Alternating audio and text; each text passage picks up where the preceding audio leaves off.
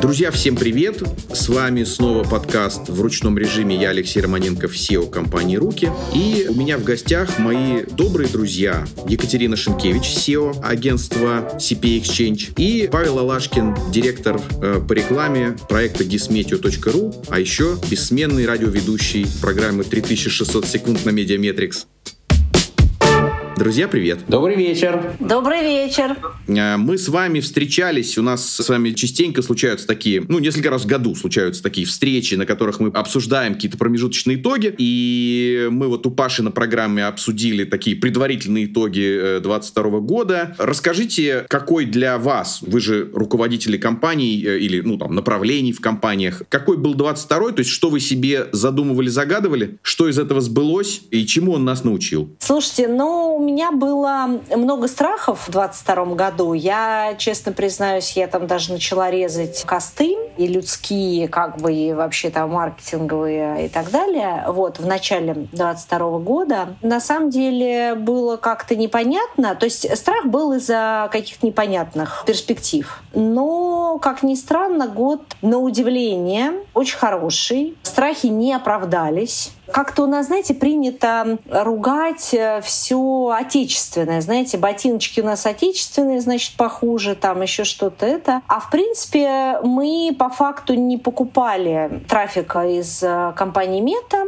А у нас был Google, но он не сильно большую роль сыграл, его заменил вполне ВКонтакте. И Авито, и Classifieds другие, и Яндекс. Поэтому меня волновал больше вот этот вопрос, то есть смогу ли я как-то заменить быстро трафикогенераторы. Мы их заменили, у нас, в общем-то, там позитивное настроение. И мы с невероятно позитивными настроениями стартовали январь тфу-тфу-тфу, таких, знаете, бы январей да в предыдущие годы.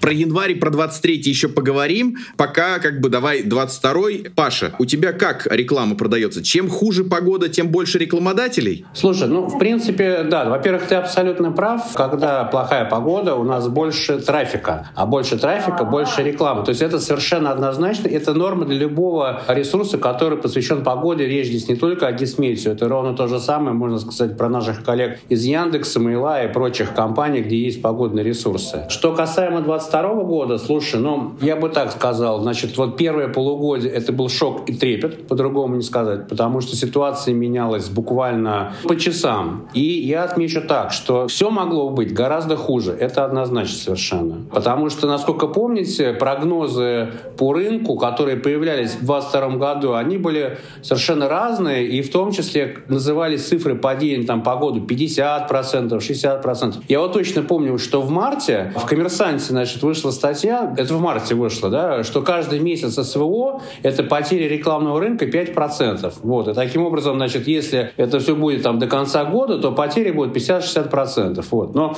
как показала практика и жизнь, там, да, этого, слава богу, не случилось, там, да, и мы там сколько сейчас имеем, там, сколько насчитали, там не больше там 6-8% что-то, какое-то падение, поэтому, в общем-то, Гисметию, как крупная площадка, она живет в этом тренде и в этом рынке. Да, слушай, я, я под, подтвержу, просто в подтверждение твоих слов. Э, во-первых, помню, что э, оценка OMD была э, 43% по падению, и вот, ну, кажется, все-таки такой цифры мы не получили в итоге. То, что я действительно видел за три квартала, публиковал Акар, э, действительно, самое большое проседание было во втором квартале, 16% там э, упал, а вот уже в третьем квартале э, темпы падения замедлились, и было 6. Но вот пока нет данных четвертого квартала, квартала. Слушай, я думаю, что четвертый квартал был неплохой. Это традиционные хорошие кварталы всегда там. И это отмечу такой, как крупная площадка, там, да, которая в начале года, до начала СВО, работала со всеми крупными партнерами. И когда в марте начали отваливаться компании западные, которые несли достаточно большие деньги, нам в том числе, они ушли с российского рынка, вот как раз вот мы получили вот это падение. Я точно помню, что как раз вот второй квартал этого года, он был, э,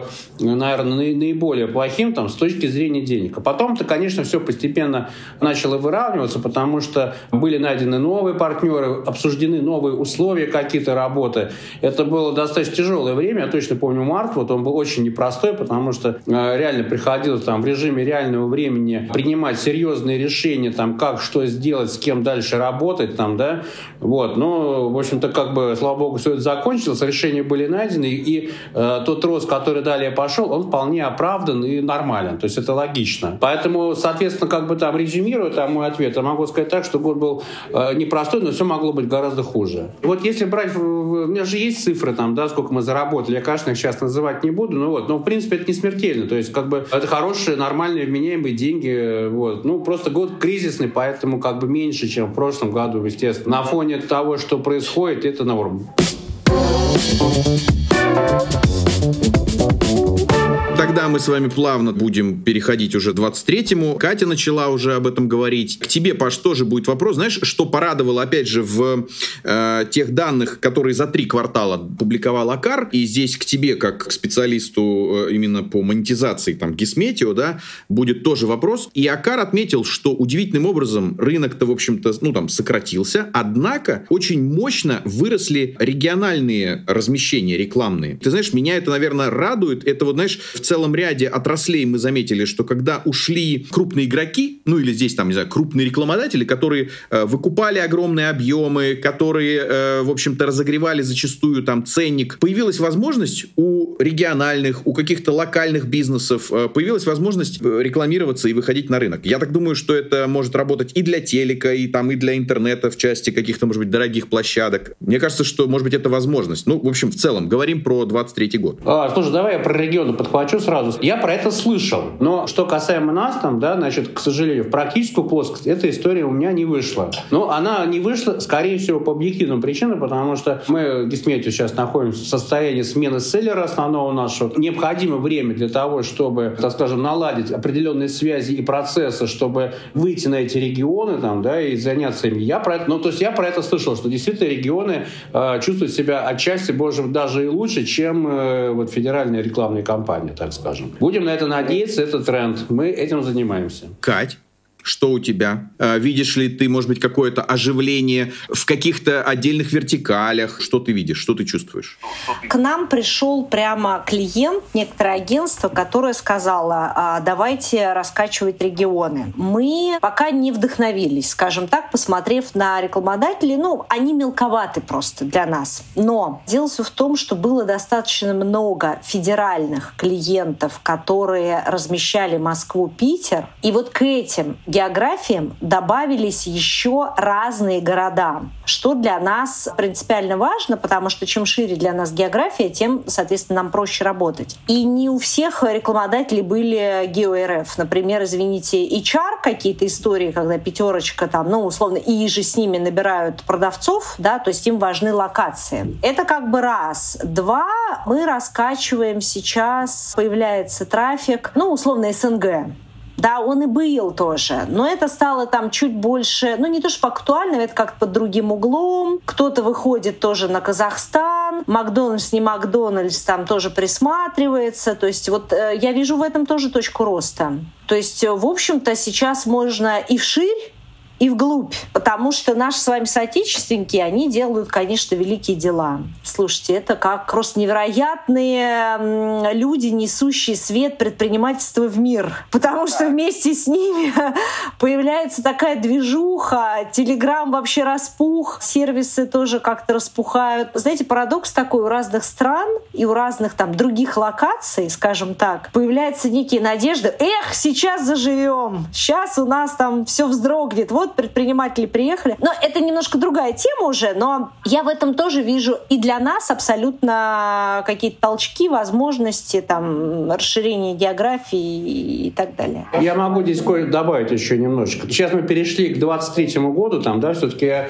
э, немножко добавлю, наверное, ложку дегтя в эту всю историю, да, почему? Потому что э, все-таки наш рынок, он показал свою зависимость и уязвимость от геополитических событий, там, да, и поэтому, э, конечно, в первую очередь надо следить за тем, как развиваются события, связанные с украинским кризисом, да, и, э, увы, то, что вот мы сейчас вот наблюдаем, если мы смотрим новости, да, там поставки танков и обсуждаются поставки самолетов, это тоже вносит свой аспект в прогнозирование 23 года, потому что если реально, то есть это будет э, реализовано, то к лету э, этот конфликт может, ну, как я, насколько понимаю, выйти там на новый уровень, да, со всеми вытекающими, затекающими последствиями для российской экономики. Поэтому, вот, значит, здесь я бы вот, как, как сказать, очень осторожно бы сейчас вот смотрел про 23 год, насколько он э, сможет дать рост вообще какой-то там, да, не было бы отката еще дальше вниз. Именно из-за возможного обострения ситуации вот там. Если бы, например, ситуация затихала как-то, да, и было бы видно, видны какие-то там путь э, к миру, там, условно, да, в ближайшие 2-3 месяца, я думаю, что рынок бы это воспринял очень крайне позитивно, и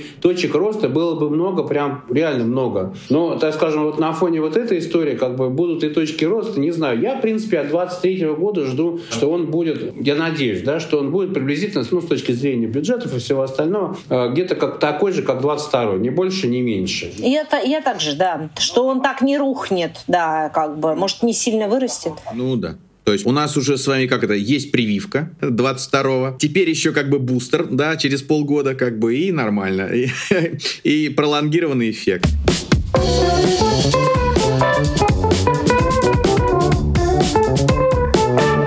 Обычно, просто вот наблюдал это не первый кризис, в э, кризисы народ, э, ну, если все-таки говорить про диджитал, да и вообще там, наверное, про рекламные инструменты, народ э, прежде всего идет в перформанс-инструменты. То есть обычно в кризис вот какие-то охватные вещи, имиджевые там инструменты снижаются, ну, там теряют бюджеты рекламодателей, а перформансные инструменты растут. Вот, по крайней мере, помню это по там восьмому, девятому, помню по четырнадцатому, пятнадцатому. Кать, ты, в принципе, ну, некий CPA-сервис сервис, там, да, это вообще такой сплошной перформанс. Паш, я понимаю, что у тебя есть разные рекламодатели, ну, например, вот в той части, где ты монетизируешь свои страницы, ну, допустим, там, тем же Яндексом, там, Яндекс Директом. Есть ли, ну, у вас вот это ощущение того, что, да, допустим, там, может быть, где-то вот рынок там сокращается, а тем не менее, вот спрос на перформанс, по сути, растет. Растут аукционы, не хватает вот этого трафика, который именно э, перформит бизнес. Абсолютно точно, да, так оно и есть, и это видно и чувствуется. Эта часть рынка, она, безусловно, растет. Он пухнет там, да, от, от клиентского наполнения, так скажем, там, да, вот. Ну, это по моим наблюдениям-то, да, ну вот, то, что я вижу. Вместе с этим все-таки остается спрос и на имиджевые размещения от крупных компаний, что тоже хорошо. Вот. Но, как бы отвечать на вопрос, да, безусловно, однозначно совершенно. А я немножко добавлю про брендинг. А, друзья, это миф, что лиды бывают без брендинговых компаний. Сейчас как никогда нужно тоже вкладываться. Извините, я ни в коем случае не, не хочу сказать про перформанс, он и так будет э, драйвить продажи, он и так там растет, как растет. Вопрос в том, что к нам приходит и говорит, мы хотим лиды, про нас никто не знает, правда, и продукт у нас тоже неизвестный. Но сейчас, особенно с учетом переименований, переобуваний, пере... смены локаций, там, смены всего, руководства и так далее, расскажите своим потребителям, что у вас происходит обязательно. Напишите статьи, напишите где-то что-то там э, в соцсетях, не знаю. Ну, то есть вкладывайте максимально в рекламу. И это аукнется очень позитивно. Да, классно, спасибо, здорово. На, на самом деле, э, мы с Катей, э, когда писали прошлый подкаст, ну, где-то вот примерно год назад, очень много говорили про, ну, такой сторителлинг, и, опять же, отмечали, что те компании, те бизнесы, которые этим э, занимались, ну, регулярно, скорее всего, пострадали, ну, меньше всего от э, ухода там того же Гугла или, или там Фейсбука, ввиду того, что все-таки обладали, ну, собственным трафиком, который вот просто пользователь знает компанию, знает бренд, э, и, в общем-то, э, пользуется этим без того, чтобы чтобы переходить откуда-нибудь там из контекста там или еще откуда-то.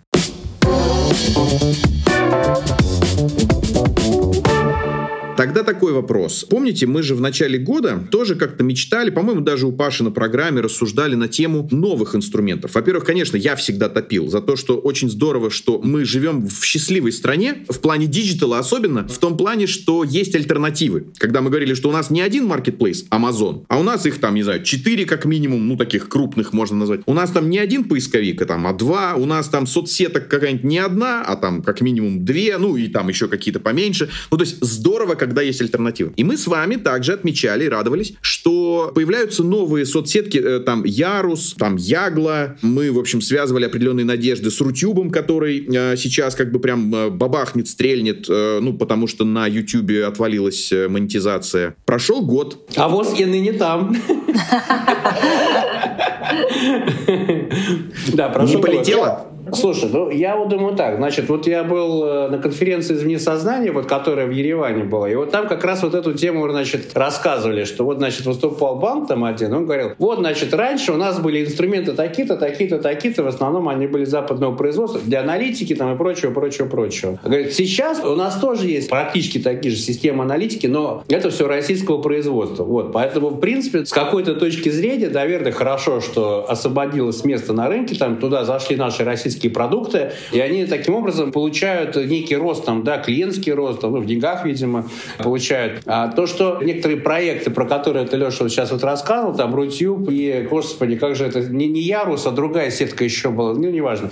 Да их, я думаю, они должны появляться. Вот. Просто вопрос в том, что э, для того, чтобы взлететь, нужно продвигать. А, собственно говоря, я смотрю, как, например, ГПМД продвигает свои продукты там, да, ну вот, ну, я бы не сказал, что это как-то верх маркетингового совершенства, вот, на мой взгляд. Я могу, так скажем, ошибаться, конечно, там, я не истинно в последней инстанции, но я бы делал все по-другому. Ну, вот, поэтому, а, соответственно, как бы здесь вопрос в том, что э, вопрос именно маркетинга и менеджмента в продвижении этих проектов, потому что, в принципе, сами продукты, сами по себе, они нормальные, то есть если на них зайти посмотреть, они окей. Вот, их, может быть, где-то допилить с технической точки зрения, там, да, и, так скажем, донести правильно их до народа. Не продвигать это через рекламное агентство, которое забирают там себе, как они забирают, мы знаем там, да, как это пилит все эти бюджеты. Вот. А как-то по-другому этот вопрос решался. Поэтому здесь история такая, что знал бы прикуп, жил бы в Сочи там, да, и, в общем-то, как бы здесь вопрос скорее просто организации этого продвижения, потому что сами продукты, они есть. Да, я с Пашей абсолютно согласна. Единственное, надо обратить внимание, что Викей докручивает себе фичи, которые, ну, условно, там, полуосвободившихся ниш, э, видеоклипы, сторы, ну, общем, много всего. Это раз. И два, очень растет Телеграм, как я говорила. На самом деле, вот я сама пробую размещать там для наших нужд, для SP Exchange. Он очень круто работает. Для B2B я рекламирую там свои... Ну, там у нас есть проекты и даже вебинары. Вебинары вообще бесплатно можно, извините, в группах, в чатике раскидать. А какие-то подписчиков, ну, в принципе, ну, относительно, относительно дешево. То есть э, может быть и 30 рублей, может быть и 500 рублей, но это зависит от аудитории. Вот B2B аудитория там 500-1000 рублей, в общем, это вполне как-то это... Ну, ее немного, ее надо там по чуть-чуть собирать, но, тем не менее, это вполне... Катя, очень интересно. Мы же все-таки прежде всего ориентируемся на наших слушателей из э, малого среднего бизнеса. Чуть-чуть раскрою, очень интересно. Во-первых, приятно слышать про Телеграм. Я также читал, вот буквально на днях была статья в РБК про э, Еламу. И э, Елама тоже рассказала, что сначала, конечно, в начале года все грохнулось, но особенно мы же знаем, что Елама, в общем-то, надстройка над целым рядом э, рекламных инструментов, и когда у тебя уходит, там, не знаю, Google, Facebook, там, э, не знаю, еще там какой-нибудь там TikTok, то у тебя так вот бам, и кусок бизнеса просто проваливается. Но при этом ребята говорят, что вот да, все, что вот вы выше уже назвали, что во второй половине года как-то вот оно начало все просыпаться. Я, конечно, предполагаю, что отчасти те сайты, которые раньше монетизировались Гуглом, перебежали там к Яндексу. Те рекламодатели, которые раньше рекламировались в Гугле или там в Фейсбуке, перебежали там в ВК и Яндекс. И поэтому, собственно, вот эти деньги, они как будто и вернулись. Но ребята также отметили, что телега очень пользуется спросом, что если, скажем, в начале 22 года они говорят, ну, процентов 10-12 клиентов запрашивали э, там возможности тележные, то сейчас э, чуть ли не каждый четвертый клиент, то есть, по сути, это там, ну, там 25% клиентов. То есть э, я здесь вот про то, что народ голосует рублем, я имею в виду, раз, раз как бы слышит, что инструмент работает, хотят пробовать, или там повторное размещение. И вот когда ты говоришь, вот там бизнес-аудиторию, вот тут собрать там 500 тысяч рублей, вот как ты это делаешь? Э, там у тебя кто-то подбирает каналы? Э, у меня есть несколько каналов моих. Это, грубо говоря, наши площадки. Есть площадка, связанная с рецептами, Daily Menu. Есть площадки две в Вики и наш информационный канал CP News в Телеграме. Я и в Викей. Я даже, знаете, что делаю? А, я рекламирую Викей в Телеграме. Мне иногда задают вопросы, там типа, ой, а это как бы, а Викей там кто-то пользуется, зачем ты? А пользуется это разная аудитория. Я пытаюсь выцепить э, людей из Викея через Телеграм. Мне так понятней. Вот я прошу прощения, как бы, ну просто потому что вот у нас сидит маркетолог, она предлагает каналы, и в принципе их там всего штук 10 мы подобрали, и в общем а, даже людей, которых мы там знаем, то есть Digital Club или там Парфун. При этом еще раскрою цифры. Бюджет на одно размещение 5000 рублей. 6 тысяч рублей. Я не делаю как Елама. Они, наверное, набирают там стопку этих э, телеграм-каналов и, соответственно, уже дальше как бы веером там их, ну, как на месяц планируют. Мы планируем точечно, смотрим, как ведет себя аудитория, потому что мы меняем контент потом как бы в этих группах. Но в целом вот мы э, таким образом занимаемся своим, ну, условно, B2B продвижением, да. Как малый и средний бизнес. Как ваши веб-мастера. Вы э, арбитражите на Телеграме еще. Да, Потом мы, конечно, в наших группах размещаем нашу рекламу. Но было бы странно, знаете, быть лид-генератором и не уметь самим лид-генерировать, э, чтобы не терять сноровку. Да, времена меняются, и мы сами руками пытаемся там, ну, как-то чего-то, в общем, придумывать. Ну да, да классно. Быть, быть в тонусе. Да. да. Ну хорошо, изначально, да, вот мы проговорили, что с инструментами. С инструментами, ну благо, что они у нас были альтернативные, но по сути, в общем, э, лидеры остались э, лидерами. То есть э, это Яндекс. Не так давно была отчетность, мы даже опубликуем, кому интересно, под подкастом в комментариях. И, конечно, рекламные продукты, ну я имею в виду, вот, по сути, рекламная выручка Яндекса выросла прям там, там что-то 45%, что ли, там какая-то такая история. Но это вот, собственно, то, что из Гугла вот все перебежало там. И партнеры, ну, я имею в виду площадки, и рекламодатели. Тоже там ВК отчитался, тоже что-то там процентов 30 тоже, собственно, молодцы. Можно посмотреть Headhunter, как вырос, или там не вырос Headhunter. Можно посмотреть, как выросла, не выросла Авито. Вот это вот площадки, на которые надо тоже обращать внимание. А, слушай, ну а вот Авито, это же получается, я вот помню, что и у Паши в программе, вот буквально э, там 18 января, мне кажется, да, э, был э, Сергей Самородов. Отмечали историю, просто ты называешь Авито.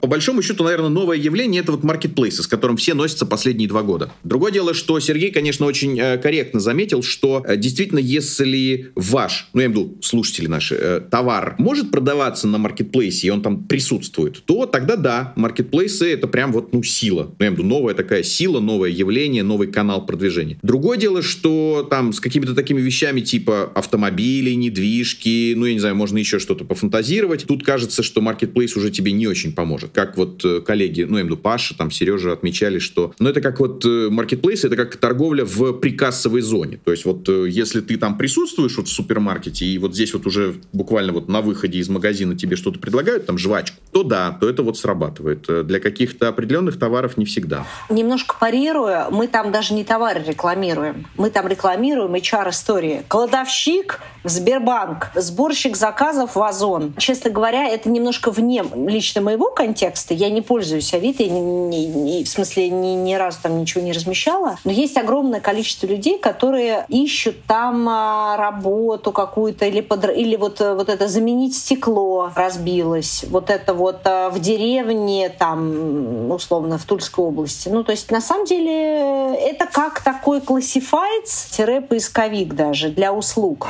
Мы скорее его вот так вот используем Авито.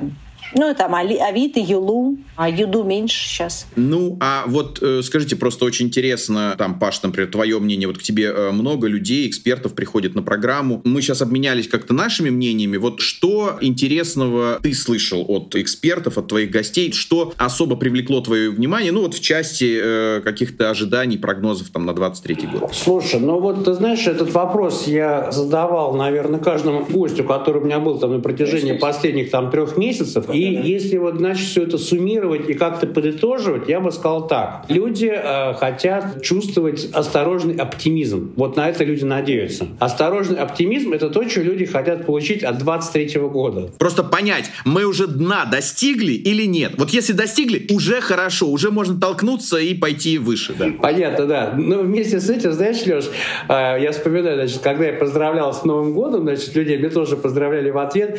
Многие писали, пускай тебя 23 год пощадит, пощады. Вот. Поэтому, соответственно, знаешь, здесь я думаю так. То есть, как бы, конечно, мы все надеемся на лучшее там, да, и многие люди, вот я говорю, сдержанный оптимизм. Хочется на это надеяться. Как это будет э, на самом деле, опять же, то есть в силу э, неопределенности, полной, значит, непонимания, что произойдет там э, в 23 году, будем разбираться по факту. То есть фактология, факт-чекинг, но надеемся на сдержанный оптимизм. Это вот в общем и целом, что люди говорят, как они думают, как они хотят. Потому что планы сейчас практически никто не строит.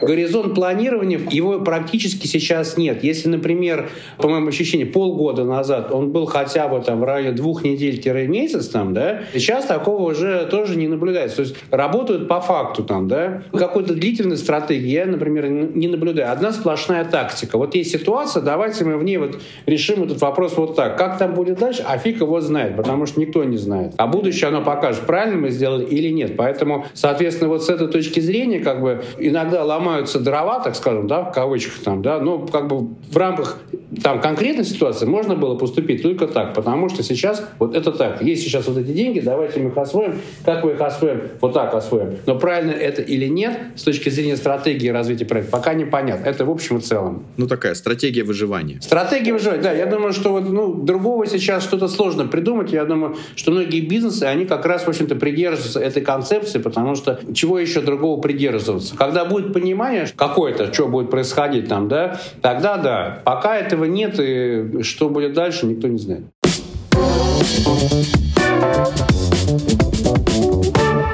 Тогда, наверное, попрошу вас, может быть, каких-то пожеланий нашим слушателям. Катя, давай, скажи, что и доброе, светлое и ласковое.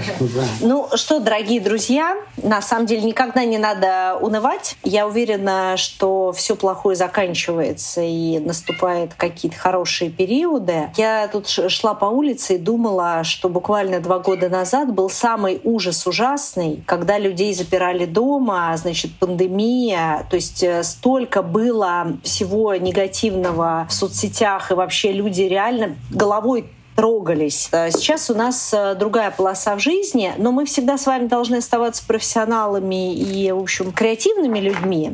Вот. И я верю в том, что у нас, мы с вами, наши коллеги невероятно классные, креативные, главное, предприимчивые. Поэтому, на самом деле, 2023 год такой год э, предприимчивости и трудолюбия. Я думаю, что такое правильное будет пожелание. Присоединяюсь вот ко всем словам словам, которые сказала Катя, но еще я хочу пожелать им хорошей погоды. Значит, раздумывая, значит, о, о значит, э, нашей страны, я понял, что если бы у нас был хороший климат, например, как в Греции, все бы воспринималось гораздо более весело и позитивно. Поэтому чем больше в нашей стране хорошей погоды, тем больше у людей хорошего настроения. Поэтому я, соответственно, всем желаю хорошей погоды, вот, чтобы солнышко светило, было голубое небо, и чтобы у всех было хорошее настроение. Э, отличные пожелания. Спасибо большое большое, ребята. Ну, я тоже э, со своей стороны добавлю, что, смотрите, как бы это, наверное, морально, да, морально не было бы тяжело, однако, ну вот смотрите, наступил Новый год, и про прошедший мы уже говорим, что там вот э, в прошлом году. То есть, э, в принципе, уже год как-то простояли. Кажется, что еще чуть-чуть и отпустит. Конечно, как Паша сказал, следим за э, новостной повесткой и, э, в общем, надеемся, что э, то, чего они там задумывают, не произойдет, и нам не придется придется снова как это бустер ставить. Хватит прививочки одной. Леш, спасибо тебе большое за приглашение. Да, ребят, спасибо, спасибо огромное. Спасибо, друзья. Классно. Ура, что все регулярно. Мы стабильные. Ура!